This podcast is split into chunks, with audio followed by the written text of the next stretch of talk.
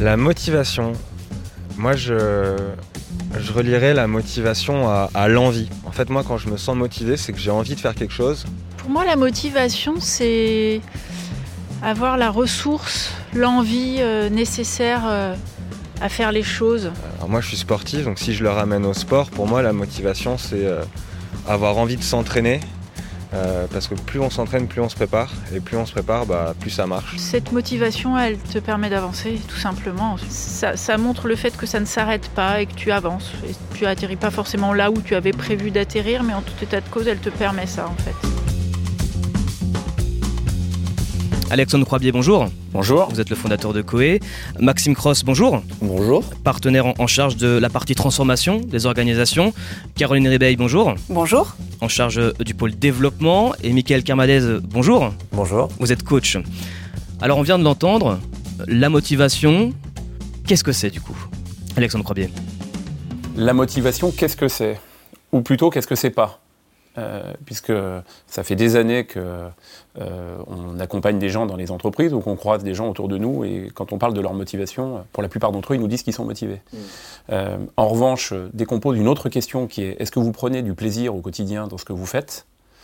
De manière aussi surprenante, ils nous disent qu'ils n'en prennent pas tant que ça. Et pourtant, ils nous parlent deux minutes avant de leur motivation. En fait, il y a une confusion sur le terme motivation qui existe partout. Euh, lorsqu'on parle de motivation ou lorsqu'on nous parle de motivation, on nous parle beaucoup plus d'engagement que de plaisir. Comme si la motivation, c'était plus proche du dépassement de soi, de l'effort, de l'engagement, euh, peut-être même parfois d'une forme de souffrance. En revanche, on ne nous parle jamais de plaisir. Et or, aujourd'hui, euh, on le voit bien, nous, nous sommes sollicités régulièrement sur le sujet de la motivation. Et en l'occurrence, on nous demande plutôt des enquêtes d'engagement que des enquêtes de plaisir. Alors, en deux mots, qu'est-ce qu'une enquête d'engagement? Bon, une enquête d'engagement, c'est une mesure de l'engagement des salariés dans l'entreprise à un instant T euh, pour voir si euh, finalement ils vont s'inscrire dans la durée et si euh, euh, ils, ils vont rester dans l'entreprise et quel est leur niveau de fierté d'appartenance. Le, le terme en soi est déjà euh, questionnant. hein, hein, puisque est-ce qu'un individu peut appartenir à une entreprise euh, ou à quoi que ce soit d'autre qu'à lui-même? Je- je- J'en doute. Euh, mais en l'occurrence, euh, la notion de plaisir, elle, elle est, exclue du débat en fait. Or, nous, on pense qu'il n'y a pas de motivation sans plaisir. Euh, donc, euh, en l'occurrence, euh, l'entreprise, si elle veut euh, mesurer, alors, j'allais dire, le niveau énergétique euh, qui, euh, euh, compose son entreprise et qui, pour nous, est un levier de performance euh, clé, euh, alors elle devrait mesurer le niveau de plaisir et, plus encore, elle devrait créer les conditions du plaisir des salariés. Euh, puisqu'on parle d'énergie, il y a un constat qui est assez simple, hein, et moi je, vais même partager euh, avec vous peut-être une des plus grandes surprises de- depuis plus de 20 ans, une, une des observations les plus interpellantes pour moi depuis 20 ans dans mon job, c'est les entreprises n'ont jamais eu autant de moyens qu'aujourd'hui. Les entreprises n'ont jamais eu autant d'intelligence qu'aujourd'hui. Les entreprises n'ont jamais eu autant de formation qu'aujourd'hui. Ça fait 30 ans qu'on forme, qu'on reforme, euh, et que parfois on déforme. Euh, euh, les écoles de commerce arrivent à des niveaux, et si ce n'est pas des écoles de commerce, c'est les écoles d'ingénieurs, en tout cas les grandes écoles arrivent à des niveaux de formation et d'acquisition de connaissances qui sont absolument, de très très haut niveau. Et la question c'est comment se fait-il que, avec autant de moyens, autant d'intelligence, autant de connaissances, autant d'expérience autour de la table, le niveau de performance soit aussi flat. Alors, dans les faits, comment euh, vous allez faire un constat dans une entreprise, par exemple Qu'est-ce que vous constatez, vous, justement? Bah, Ce que je constate, c'est que euh, le niveau d'énergie dans le système euh, est de plus en plus faible, et d'ailleurs de, plus en pac- de plus en plus impacté par l'énergie qui vient de l'extérieur du système, et qui est une énergie aujourd'hui, euh, que ce soit sur le plan économique, que ce soit sur le plan sanitaire, parce que c'est d'actualité, que ce soit sur le plan juridique, que ce soit sur le plan social, sociétal, environnemental. En fait, la pression qui vient de l'extérieur n'a jamais été aussi forte. Et donc, euh, les entreprises, pour expliquer leurs difficultés, expliquent leurs difficultés à travers ces éléments exogènes. Alors que, euh, en réalité, en fait, le problème n'est jamais à l'extérieur, il est toujours à l'intérieur. Le sujet, ça n'est pas la pression qui est de plus en plus forte. Le sujet, c'est l'énergie interne qui est de plus en plus faible. Et le paradoxe, et c'est celui que je soulevais et dans mon observation, c'est de dire comment se fait-il que, alors qu'on nous explique que depuis des années, que le système fonctionnera mieux s'il est compétent, s'il a des moyens, s'il est intelligent, s'il a des CV, et que ça fonctionnera mieux, comment se fait-il qu'alors qu'il n'a jamais eu autant de tout ça, alors il est soumis, il est euh, même, euh, euh, comment dire, dans une espèce d'impuissance face à la pression qui est à l'extérieur? Parce que finalement, le seul élément qui est manquant à tout ça et qui échappe à, ces, comment dire, à, tous ces concepts, à toutes ces formations, à toutes ces réflexions, c'est l'énergie du système. La preuve en est, une start-up a très peu de moyens, il y a peu d'intelligence autour de la table, si ce n'est de l'intelligence émotionnelle, mais en fait, euh, on ne va pas chercher les plus grands QI du marché euh, ou les plus grands CV du marché, puisque de toute façon, on n'a pas les moyens de se les payer. C'est-à-dire, il n'y a rien de tout ça dans une start-up, et de vous à moi, une start-up, ça ne devrait pas survivre. Si, euh, si on est totalement rationnel, en fait, les marchés sont tellement complexes, la pression est tellement grande, que pour arriver à survivre, alors je crois que statistiquement, euh, seulement 50% des entreprises survivent entre 3 et 5 ans. Hein. Euh, mais en tout cas, il y a quelque chose de magique dans celles qui survivent. Et en fait, la magie, c'est quoi? C'est leur système énergétique. Or, comme on ne sait pas créer les conditions de cette énergie, on préfère parler de moyens, de compétences, de connaissances, de CV, euh, de la qualité des écoles, alors qu'en réalité, le sujet de fond, c'est l'énergie, la motivation que fabrique le système. Voilà. Et moi, je fais partie de ceux qui pensent que la motivation, ça se fabrique. Maxime Cross Pour rebondir sur ce que disait euh, Alexandre, ça me rappelle une situation que j'ai vécue avec un, client il y, a, il y a quelque temps. On est dans une entreprise française, filiale d'un groupe international, euh, à peu près trois ans euh, d'existence, une entreprise qui fait une à peu près 40 millions d'euros de, chiffre d'affaires et 150 personnes. Le dirigeant me contacte pour préparer sa, sa convention d'entreprise avec son encadrement supérieur. Il me décrit son contexte. on a des équipes qui sont démobilisées, euh, lui-même, le patron est assez démobilisé. En fait, euh, il m'explique que c'est compliqué avec son actionnaire, donc avec le groupe, compliqué avec la concurrence, compliqué avec ses partenaires sur le marché. C'est pas la grande forme. Il veut qu'on remobilise ses euh, collaborateurs dans le cadre de cette convention. Et en fait, ce qui m'a frappé lorsque j'ai fait ce travail-là, c'est que j'ai travaillé avec ce dirigeant trois ans plus tôt, et c'était déjà les mêmes personnes quasiment en place. Et euh, finalement, le contexte était déjà le même. C'est-à-dire que le contexte était le même actionnaire, c'était la même concurrence, c'était les mêmes partenaires sur le marché. Et en fait, tous ces éléments de contexte qui, euh, trois ans après, étaient d'énormes problèmes, étaient des formidables opportunités finalement pour l'entreprise. La différence, c'est juste qu'il n'y avait pas le même niveau d'énergie dans l'organisation, tout simplement parce que les gens en interne étaient portés par une idée, par un projet, par un désir de survivre, un désir de prouver, etc. etc. Et donc, bien évidemment, bah, il n'y avait pas le même mouvement dans l'organisation, et d'où l'impact sur le niveau de performance dans l'entreprise. Alors que pour autant, l'entreprise avait beaucoup plus de moyens, les collaborateurs travaillaient énormément, c'est-à-dire que le niveau d'engagement dans l'organisation était très fort, avec quasiment une posture sacrificielle de la part des collaborateurs, quand au démarrage de, cette aventure, au contraire, on pouvait parler de, plaisir. Bah, ça nous montre bien que le sujet, c'est pas ce qu'on a à disposition, euh, mais le sujet, c'est ce qu'on est dans l'organisation dans laquelle on vit. Caroline Ribeil. C'est aussi que euh, dans une première partie de l'histoire de cette entreprise, elle est motivée euh, et elle est orientée par un esprit de conquête. Donc on est vraiment dans l'idée où il y a des choses à prouver. Dans un second temps, il y a cet esprit de conquête euh, qui disparaît. Et, et, à ce moment-là, ben, la motivation diminue et on, est plus dans une logique de contrainte d'effort. Donc tout l'enjeu euh, pour ces entreprises, c'est de se remettre en mouvement, de remobiliser l'énergie du système à la conquête d'un nouveau projet et euh, de reproduire ce qu'on appelle cet esprit pionnier euh, qu'ils avaient au démarrage dans une seconde partie de la vie de l'entreprise. Michael Camardez. Si on, revient au sujet de la motivation et des liens qu'on a fait, ce que l'on observe souvent, c'est que quand on demande aux gens ce qui les motive, la compréhension de ce dont on se parle n'est pas claire. Euh, pendant longtemps, euh, et, ça a été très frappant au début des années 90, quand le conseil a, vraiment explosé, euh, et quand les entreprises intégraient beaucoup de jeunes cadres, par exemple, il y avait une espèce de course à qui offrait le plus de choses aux nouveaux embauchés. C'est-à-dire qu'il y avait le téléphone portable, c'était les, prémices, il y avait les voitures de fonction, etc., etc., etc. Et donc, ce qui motivait les gens à venir n'était tant pas le plaisir qu'ils allaient trouver dans leur travail que ce qui leur était euh, donné, voire même ce qu'ils ils venaient avec ce qui leur était dû. Et donc finalement, ils avaient une motivation extrinsèque, comme on l'appelle en, management des organisations, c'est-à-dire euh, je suis content de ce que j'ai. Tout ce qui a été énoncé euh, avant par Alexandre, par Maxime, par Caroline sur le plaisir, l'envie, c'est-à-dire cette motivation intrinsèque, ce moteur interne qui met en mouvement, ce moteur d'énergie, euh, est rarement nourri de l'avoir. Et, et c'est là où il y a quelque chose qui s'est perdu dans les organisations, et c'est pour ça que ce n'est pas pérenne dans le temps.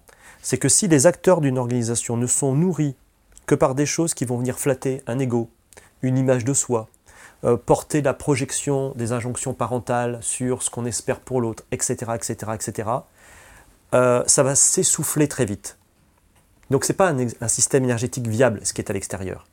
En revanche, et si on se souvient de métiers passion, par exemple, moi j'ai souvenir d'un monsieur qui était passionné de camions quand il était petit, qui a fait des études pour répondre aux espoirs de sa famille, mais qui très tôt a repassé le permis poids lourd et a fait une carrière euh, où il n'était heureux que dans son camion, on voit bien que le moteur interne était lié à un plaisir, une envie propre à quelque chose qui le faisait vibrer.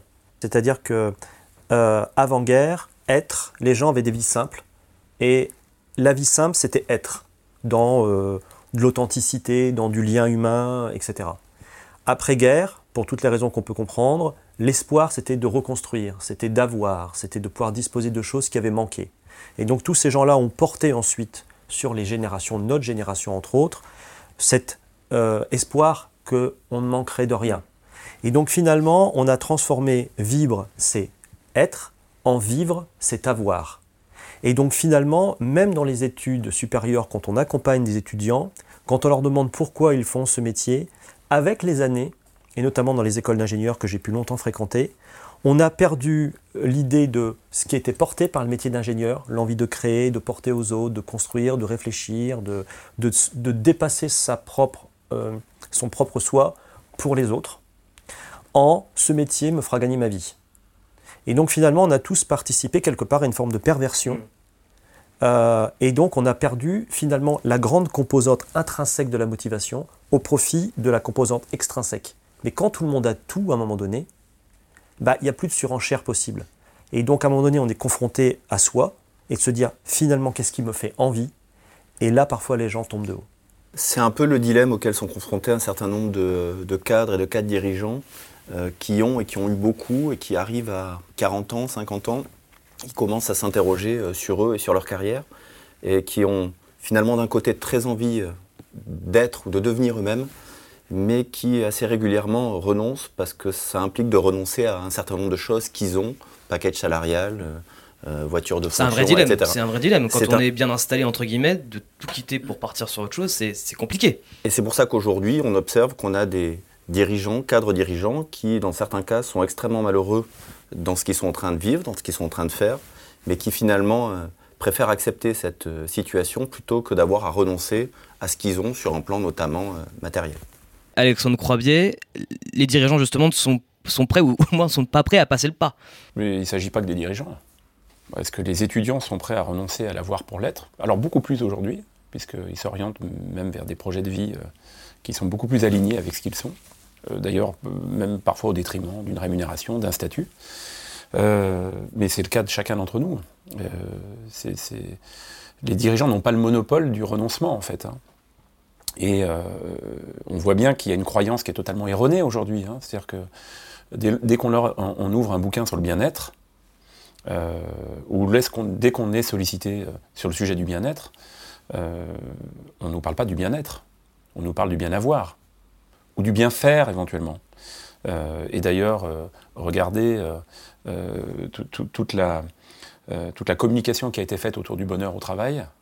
Elle s'est traduite par des baby-foot dans les salles de pause, par du temps de travail, euh, par euh, euh, parfois des moyens assez considérables. Hein, j'ai vu des entreprises changer de locaux et s'installer dans des locaux absolument magnifiques en pensant que le lieu de travail, l'environnement de travail, allait créer du bonheur. Nous sommes les seuls à être acteurs de notre bonheur et personne ne peut le faire pour nous. Et cette croyance qui est que l'entreprise a le pouvoir de rendre les gens heureux et d'ailleurs malheureux est, totalement une illustration de l'aliénation aujourd'hui des salariés. C'est-à-dire que les seuls à être capables, ou en tout cas avoir les capacités ou créer les conditions d'être heureux ou de pas heureux, c'est chacun d'entre nous. Et d'ailleurs, on, doit chacun d'entre nous être à l'écoute de ce qu'on est, et, pour, être bien, et donc pour être véritablement dans le bien-être, et, ressentir les vibrations, positives ou négatives, qui nous disent cet environnement-là, quel que soit le niveau du chèque, quelle que soit la, beauté du bureau, euh, quel que soit le statut, en fait, ça vibre. Euh, les émotions que je ressens, elles ne sont pas positives. Euh, et pourtant, beaucoup encore vont choisir des, choses qui, enfin en tout cas, vont choisir des environnements ou des jobs ou, des entreprises dans lesquels, de toute façon, ils ne seront pas épanouis. Comment, comment l'expliquer? Bah parce qu'il y a un conditionnement, très clairement, et euh, qu'on vit très tôt à la maison. Hein. Euh, à combien d'enfants euh, on pose la question de qu'est-ce que tu veux être dans la vie? C'est une question de base, et je vais partager avec vous une expérience que j'ai vécue il y a quelques temps. J'avais pris un stagiaire de troisième dans le cabinet, qui, était un jeune plein d'énergie, et, à la fin de son stage, je me suis permis d'aller le voir bah, pour, faire un point avec lui sur ce qu'il allait en tirer, sur... et je lui ai posé la question, euh, qui est une question qui est euh, fondamentale pour moi, c'est c'est quoi ton rêve dans la vie? Euh, et, il m'a répondu absolument avec un niveau de spontanéité incroyable en me disant c'est d'être riche. Et ah, je dis tiens donc, mais pourquoi tu veux être riche? Et il me répond parce que si je suis riche, je serai libre. Et je lui ai répondu en fait, si tu cherches à être riche, tu ne seras jamais libre le moindre jour de ta vie parce que tu seras toujours dépendant de l'argent que tu vas gagner ou que tu ne gagneras pas, et qui va te conduire à faire des choix de vie qui vont t'éloigner de ce que tu es.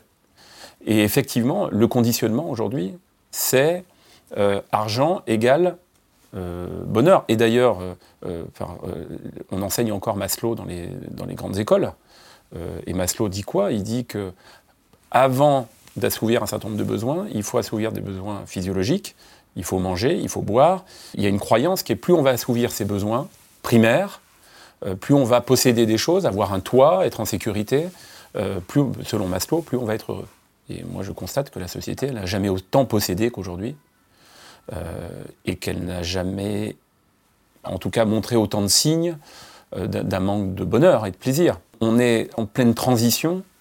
Je ne sais pas si c'est sociologique, mais en tout cas, on est en train de faire tomber une croyance énorme qui est que la motivation, ça n'est pas avoir, euh, c'est être. Il y a aussi une autre confusion euh, qui est euh, dans la durée, ce avoir est venu nous définir en tant que personne. En tant qu'élément identitaire. Et donc il y a une vraie confusion aujourd'hui dans le milieu d'entreprise, mais en général en fait, sur tous les champs, hein, personnels comme professionnels, qui est plus je possède, plus cela vient définir qui je suis. Euh, euh, et, ce qu'on est en train d'observer, euh, là, très récemment, c'est que les, personnes aujourd'hui souhaitent, mais dans la difficulté et souvent dans la, souffrance, déconstruire cette croyance, puisqu'il y a eu une prise de conscience avec les derniers événements, qui est se reconnecter à ce que je suis et ce dont j'ai besoin pour, ben, pour vivre dans, dans le plaisir. Mmh. Donc ça, nécessite un vrai passage ben, d'acceptation euh, et un travail sur soi.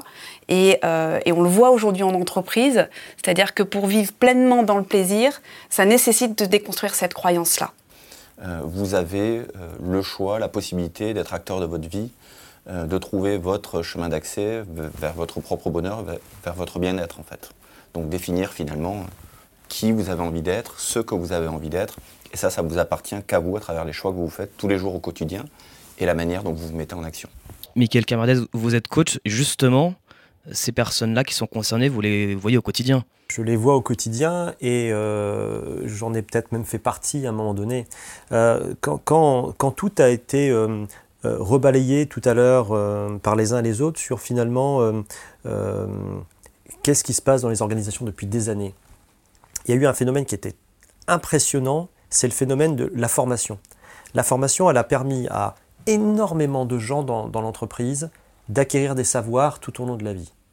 Et, tout à l'heure, Alexandre disait, c'est stupéfiant parce qu'il n'y a jamais eu autant de moyens, il n'y a jamais eu autant de connaissances, il n'y a jamais eu aussi peu de bonheur. Et il y a un deuxième phénomène que moi j'observe et qui fait que les métiers de l'accompagnement au sens large, euh, dont le coaching fait partie, mais, heureusement pas que, euh, vont aider à récupérer quelque chose qui est là encore compliqué, c'est que les gens ont appris à expliquer pourquoi ils sont comme ça, par la formation.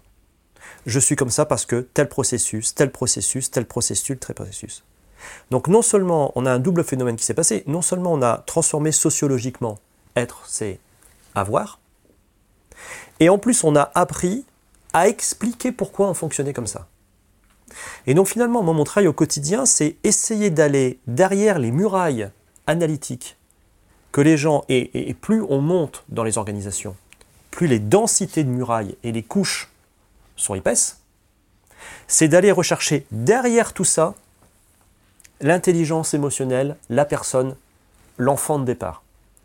Et Daniel Grosjean, euh, qui est un auteur, qui est un coach et, un, psychologue également, je ne suis pas très sûr, expliquait que finalement, les adultes que nous sommes sont des enfants de 6 ans, 7 ans, 8 ans, c'est-à-dire le, moment de la maturité limbique, hein, de, la construction et l'apprentissage des émotions par l'enfant, sur lequel on a additionné des couches et des couches d'injonctions sociologiques, parentales, ethniques, religieuses, etc. Et en fait, on voit que dans la vie d'aujourd'hui, alors c'est pas que maintenant, mais c'est comme ça, il y a toute une dette à payer euh, à son éducation, comme l'a précisé Alexandre tout à l'heure, et qu'après ça, on n'a même plus cette liberté de pouvoir euh, être soi, c'est-à-dire qu'on peut comprendre qu'il y a la dette à payer, on remercie nos parents et tous ceux qui nous ont portés pour arriver là où nous sommes, mais après, il y a tellement d'autres choses qui sont venues se greffer dessus que la liberté, la liberté d'être moi, elle est, non seulement compliquée à atteindre, mais en plus, elle est extrêmement jugée. Et le pire des juges, c'est soi-même. Parce que tout ce parcours a posé ce qu'on appellera en coaching des strokes, des, injonctions, c'est-à-dire euh, du soi fort, du soi parfait, du fait plaisir, du gna gna gna. Et donc à chaque fois que le limbique va essayer de faire grandir, de sortir une émotion, on a tous toute cette barrière-là qui va tout verrouiller et qui donne une excuse et un alibi supplémentaire euh, pour ne pas y aller. Donc ce qui fait que j'ai parfois moi des gens face à moi qui me disent tout ça je sais. Effectivement, je sais, mais je, ne peux pas le vivre. Hmm. Comment je fais pour le vivre? Ce qu'on est en train de se dire quand même, c'est que la motivation n'est pas une cause, c'est une conséquence. Euh, et pas la conséquence euh, de moyens qui permettent de plus posséder, Hein, puisque la, possession ne fait pas le plaisir, euh, l'acquisition ne fait pas le plaisir, au contraire d'ailleurs, hein, puisque euh, on parlait tout à l'heure des start-up et des entreprises qui évoluent. En fait, pendant des années, elles courent derrière quelque chose. Et le jour où elles le possèdent, tout s'arrête. Euh, et d'ailleurs, on ne s'y trompe pas lorsqu'on écoute certains dirigeants, je l'ai vécu encore il y a quelques jours, et que j'ai demandé à un, un dirigeant, c'est quoi le projet de ton entreprise? Il m'a dit 10 milliards dans 10 ans au-delà du fait que ça ne porte pas un sens probablement suffisant pour motiver chacun à se lever tous les matins à 6 h du mat pendant 10 ans, ça, pose une autre problématique. C'est qu'il les aura, ces 10 milliards. Parce que le système est assez puissant, euh, l'intelligence humaine est assez forte pour un jour l'atteindre. Ce sera peut-être dans 12, ce sera peut-être dans 9, ça n'a pas beaucoup d'importance. Le drame, c'est le jour où ils vont l'atteindre. Le jour où ça s'est atteint, eh bien le lendemain matin, c'est le TGV à 300 km/h en pleine face, comme le décrit Yannick Noah dans Secret, etc., hein, qui, euh, qui, a été son premier ouvrage et qui raconte l'histoire de sa vie, et où il dit que le lendemain de sa victoire à Roland Garros, le rêve de sa vie, le rêve de son père d'ailleurs, euh, il vit une dépression euh, qui va durer des semaines et des mois. Ce, qui, va amener le système énergétique encore plus loin, ça n'est pas un objectif. Pour le coup, c'est un rêve.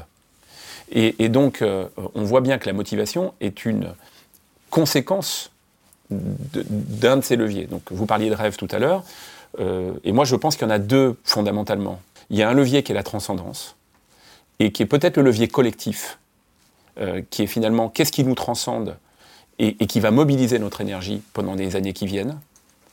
Et, et ça, en tout cas, à titre personnel, c'est ce que j'appelle le rêve. quel est le rêve du couple? Euh, quel est le rêve de, l'entreprise, quel est le rêve de chacun d'entre nous? Et ça, c'est un moteur qui est un moteur absolument extraordinaire. C'est ça la magie. Hein. Et puis je pense que le deuxième levier, c'est la considération. Euh, l'individu n'est pas motivé par nature. Ça se saurait. C'est un état, la motivation.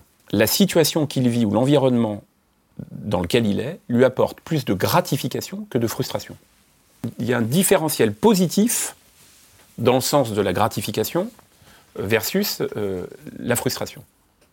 Euh, donc ça sous-entend que euh, si, notre énergie, si notre motivation, c'est ce niveau de considération qui est très élevé, hein, parce que le niveau de frustration aujourd'hui, il est très très élevé. Tous les métiers sont devenus d'une complexité parce que, parce que tout est plus exigeant. Mais parce que le consommateur est devenu beaucoup plus exigeant. Le consommateur, il veut les, petits pas de ma grand-mère, mais sans prendre un gramme. Euh, et nos clients veulent tout ça. C'est-à-dire qu'ils veulent tout. Donc si, on, un client qui veut tout, et là je vais reboucler avec ce que disait Michael tout à l'heure, c'est-à-dire que parce qu'il a une croyance qui est que en possédant tout, il sera plus heureux, ce qui est une fausse croyance, euh, alors ça sous-entend que dans les entreprises, on se met dans une espèce de pression qui est il faut tout donner, et tout le temps, et tout de suite, et pour pas cher. Donc les métiers sont devenus une grande complexité. Donc le niveau de frustration, il n'a jamais été aussi élevé. Donc vous imaginez la dose de considération qu'il faudrait en face de cette frustration pour reconstruire de la motivation. Or, si vous mesurez le niveau de considération qui est offert aux collaborateurs de l'entreprise, il est extrêmement faible, ou en tout cas il n'est pas au bon endroit. La preuve, c'est que dès qu'on veut remotiver un collaborateur, on me parle de prime, on me parle de job, c'est-à-dire d'une gratification quelle qu'elle soit. Il ne se sent pas plus considéré dans son être, Or, le niveau de frustration, il est resté au même niveau, lui. Les deux enjeux de l'entreprise, pour moi, dans les années qui viennent, hein, bah, c'est d'agir réellement sur les deux leviers. C'est-à-dire d'agir sur le levier de la transcendance, et un objectif n'a jamais transcédé personne, quand bien même il est un objectif qualitatif. Hein. Une transcendance, c'est euh, une vibration euh, qui parle de notre contribution au monde. C'est très haut tout ça. Hein. Donc moi j'ai appelé ça le rêve, euh, d'autres l'appelleront leur vocation ou leur mission de vie, ça n'a pas beaucoup d'importance. Et je pense que si on veut remobiliser de l'énergie dans les familles, dans les clubs sportifs, euh, dans les couples, euh, dans les entreprises, alors il faut poser la question de cette transcendance, finalement, à quoi on rêve ensemble, et qu'est-ce qui va donner du sens à ces années qui viennent pour nous. Et le deuxième levier, c'est vraiment le levier de la considération. Euh, et comment on arrive aujourd'hui à avoir un niveau de considération qui est supérieur au niveau de frustration, de pression, de tension. Euh, et, là, euh, bah, les champs des possibles s'ouvrent à nous parce que ce sont deux sujets que nous n'avons pas réellement expérimentés. Encore une fois, on a pensé que nos objectifs étaient des rêves, et on a bien vu que lorsqu'on les atteignait, ils ne l'étaient pas, en réalité. Et, quand on pose le sujet de la considération, on ne le pose pas au bon endroit. Donc, euh, et le bien-être, il va se loger là. Je suis bien dès lors que ce que je fais a un sens qui me transcende, chaque jour. Je ne suis pas forcément capable de l'identifier par moi-même. Hein. Et d'ailleurs, il y a des gens qui accouchent, hein, c'est de la maïotique. Euh, et je vais même euh, vous faire une confidence, qui n'en est pas une. C'est le jour où j'ai souhaité travailler sur mon rêve et celui de mon cabinet, je me suis fait accoucher d'un tiers, alors que c'est mon job et que je fais tous les jours avec des clients. C'est vraiment un travail euh, itératif qui, prend du temps. Hein. Et donc je suis bien dès lors qu'effectivement je raccroche ce que je fais à ce que je veux être dans la vie et donc à cette transcendance. Et je suis bien dès lors que le niveau de considération qu'on m'apporte est supérieur au niveau de frustration issu de l'environnement dans lequel je suis. Euh, et là, il y a un chantier. Hein. Euh, en fait, on, investit, nous investissons de l'énergie euh, à l'endroit où nous sommes considérés. Et effectivement, il y a ce fameux, ce que j'appelle moi le ratio apport-effort. Mmh. Si je fais ça, qu'est-ce que je gagne? Mais c'est pas qu'est-ce que je gagne d'un point de vue financier en fait. C'est quels sont donc du coup les gains relationnels que je vais mmh. avoir pour aller vers. On voit bien la difficulté pour les, euh, pour les entreprises de faire évoluer justement ce, ce mode de pensée, ce mode de fonctionnement. Euh, Alexandre parlait de deux enjeux majeurs, euh, à la fois ce, sujet de la transcendance et de la considération. sur le premier point, je repense à une campagne de pub que j'avais vue dans le métro, une grande école de commerce une grande parisienne avait mis en place une campagne de com et l'intitulé de la campagne de com c'était Arrêtez de rêver, devenez manager. Et c'est intéressant déjà de voir, c'est-à-dire les gens qui vont diriger et encadrer dans les grandes organisations dans notre pays. Cette notion de rêve est déjà assez tabou dans les organisations dès la manière dont on va former les personnes qui vont travailler justement dans les entreprises. Et puis sur le deuxième point, qui est le point de la considération, c'est que on se rend compte qu'en plus, les gens n'ont pas toujours intérêt justement à bouger, parce que finalement, euh, à travers la frustration qu'ils peuvent nourrir dans les organisations, ils peuvent obtenir pour certains d'entre eux même une, forme de considération, parce qu'ils ont des gains finalement à être euh, reconnus dans cette situation qui est difficile, à travers leur frustration. D'ailleurs, il y a plein d'enquêtes d'opinion, plein d'enquêtes d'engagement dans lesquelles on plaint les gens, on leur dit effectivement c'est compliqué dans les organisations. Et donc finalement, vu qu'ils obtiennent une forme de reconnaissance, pour certains d'entre eux, ils n'ont pas intérêt à bouger. Et donc ce qui nous montre bien qu'aujourd'hui, bah, les, les organisations, les entreprises sont confrontées à un défi majeur pour faire évoluer justement les modes de pensée et les opinions. On parle de bien-être dans sa vie. Et, vous remarquez que quand on dit ça, on, on, a parlé de motivation aussi dans les différents champs de sa vie. Et vous remarquerez que quand on le pose comme ça, on s'extrait du champ de, la seule entreprise. Dans ce qui se passe aujourd'hui, on se rend bien compte que, toujours porté hein, par cet élan injonctionnel dont on a parlé tout à l'heure, euh, les gens ont en partie sacrifié une sorte d'équilibre de vie. C'est-à-dire que l'énergie vitale dont nous euh, profitons, elle est nourrie de plusieurs pans. Et dans ces pans, il y a naturellement un pan d'épanouissement par le travail, mais il y a aussi un pan d'épanouissement par la famille, il y a un pan d'épanouissement personnel sur les champs privés, et puis un pan d'épanouissement par la contribution citoyenne que nous pouvons avoir. Les déséquilibres qu'on a vus, que nous vivons et auxquels on participe euh, depuis des années montrent qu'une grande partie également des gens que nous accompagnons ont totalement déséquilibré et ont surinvesti sur des endroits où l'idéal du moi tel que je le présente euh, peut se jouer. Ma façon de m'habiller, ma façon d'être vu, mon poste, quand Caroline tout à l'heure disait on n'existe que par son métier, et en fait, on voit qu'il y a à un moment donné euh, quelque chose qui s'est fait au détriment de euh, la famille, l'acte citoyen, mes envies propres. Et donc, quand Alexandre parlait de considération, un des acteurs majeurs de la non-considération, c'est soi-même. C'est-à-dire que si à un moment donné, on agit pour que ma vie ne se joue que sur un terrain, ce terrain-là ne peut pas tout rendre. Et quand on disait tout à l'heure qu'à un moment donné, euh, les situations un peu victimaires, sans qu'il y ait de jugement quand je le présente ainsi, portent sur l'entreprise tous les mots de ce qui me concerne, c'est aussi parce que j'y ai projeté et transféré, comme on le pose dans le champ de la psychologie, des choses qui n'ont rien à y faire. Et que je viens y cultiver et y résoudre des choses qui appartiennent aussi à d'autres champs quelque part dans une organisation. Une organisation en tant que telle n'a pas de sens. Elle est constituée des gens qui la composent. Si les gens évoluent, l'organisation évolue. Si la masse des gens augmente, le système augmente. Euh, si la multiculturalité, s'installe, euh, la philosophie de vie va changer c'est bien la preuve que l'organisation en tant que telle, ça ne dit rien. Ce sont les gens qui la composent qui en donnent le, là, le sens. Plus les gens vont se sentir bien avec eux-mêmes, plus ils seront en capacité d'ouvrir ce dont l'autre a besoin pour euh, entrer en relation saine, authentique avec eux. Quand on parle de la qualité de la relation, c'est la relation que j'ai avec les autres et la relation que j'ai avec moi-même la qualité de la relation que j'entretiens avec les autres euh, définit aussi le regard que je me porte. C'est-à-dire la façon de moi, comment je suis avec moi-même, va forcément avoir un impact sur la manière dont je rentre en contact avec les autres. Cette étape-là de conscience de soi et euh, de comprendre l'impact de ce que je suis et de mes comportements sur la qualité de la relation est une étape essentielle aussi dans l'organisation pour pouvoir donc euh, fluidifier les relations au sein du système. Si on part du principe que donc, la considération est un élément clé de ma motivation, être dirigeant aujourd'hui, hein, euh, je, vais, oser, mais entre le marteau et l'enclume. C'est-à-dire que le marteau, c'est euh, une pression actionnariale, ou des banques quand on n'a pas d'actionnaire, qui est absolument considérable, qui est quotidienne, qui dans le même temps ont une pression qui vient dessous, qui est de plus en plus forte, qui est la pression sociale, et qui est même aujourd'hui la pression sociétale euh, ou environnementale, euh, et quand vous êtes au cœur de ce système-là, ben vous avez intérêt à être très très solide. Et très solide, ça veut dire quoi hein? Ça veut dire que si à ce moment-là, votre valeur, en tout cas la mesure de votre valeur, est liée au regard qu'on vous porte, bah, vous êtes coincé.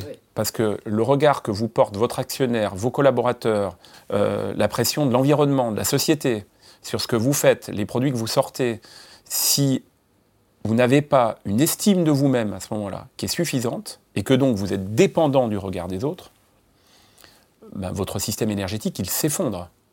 C'est pour ça qu'on a un enjeu qui dépasse très largement ce qui se passe en entreprise, hein, et que le temps qu'on devrait passer aujourd'hui, c'est dans les familles, à, travailler sur, euh, sur le regard qu'on porte aux enfants et dans les âges qui fabriquent leur estime d'eux-mêmes. C'est-à-dire que peu, un peu près avant 6, 7, 8 ans. Euh, parce que finalement, c'est le cadeau, il est là. Euh, c'est-à-dire que ce regard bienveillant, alors qui est un terme qui a été galvaudé, hein, mais en fait, voir l'autre plus beau qu'il ne se voit lui-même, c'est le, le seul, c'est le seul gage de pérennité du bonheur dans sa vie, parce que sinon, il sera tributaire de son environnement. Or, les environnements ne sont plus bienveillants. On entend régulièrement dans les médias des, ministres ou des hommes politiques parler de l'éducation comme étant le vecteur qui peut aider les choses. Et souvent, il y a une incompréhension sur ce que ça veut dire. On n'est pas en train de parler du, contenu des savoirs quand on parle de ça.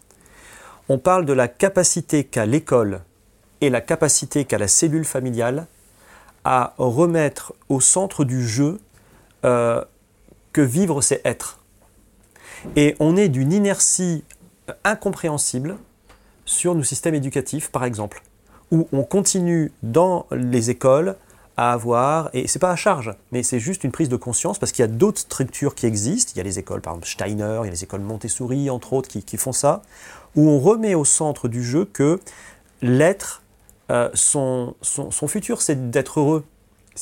et être heureux, ça peut prendre justement plein de directions, parce que l'être est multiple, et dans ces directions, il y a le travail aussi. Donc on a mis en opposition des choses qui ne sont pas antagonistes. Et quand l'école joue ce rôle de permettre aux gens de se développer, d'être heureux, de comprendre quel est le moteur interne et de savoir comment on peut le faire tourner, sans que derrière, comme le disait Alexandre, l'enfant souffre du regard de si tu euh, n'es pas un diplômé, tu es en échec. Si tu fais pas de telle école, c'est pas bien. Un système de conditionnement. Euh, Et on tourne sur des croyances mystiques qui aujourd'hui nous desservent. C'est-à-dire que c'est à cet endroit-là euh, de développement de la personne que se joue tout pour permettre au management futur d'évoluer. Et donc c'est pas une fois que ces gens-là qui ont été dans la compétition bien malgré eux, dans les classements, dans les têtes de gondole, c'est pas quand ils arrivent dans l'organisation que basculer d'un coup en disant c'est plus l'individualisme qui compte, c'est plus la compétition, mais c'est l'entraide collective, parce que c'est ça qui a nous porté. Par beau temps, ça va, mais par gros temps, les masques, euh, les blessures, tout ce qu'il nous a fait ressort malgré nous euh. et on se voit jouer, parce que les gens sont lucides, on se voit jouer des partitions dont on n'est souvent pas fier. Et ça, ça se joue à l'école.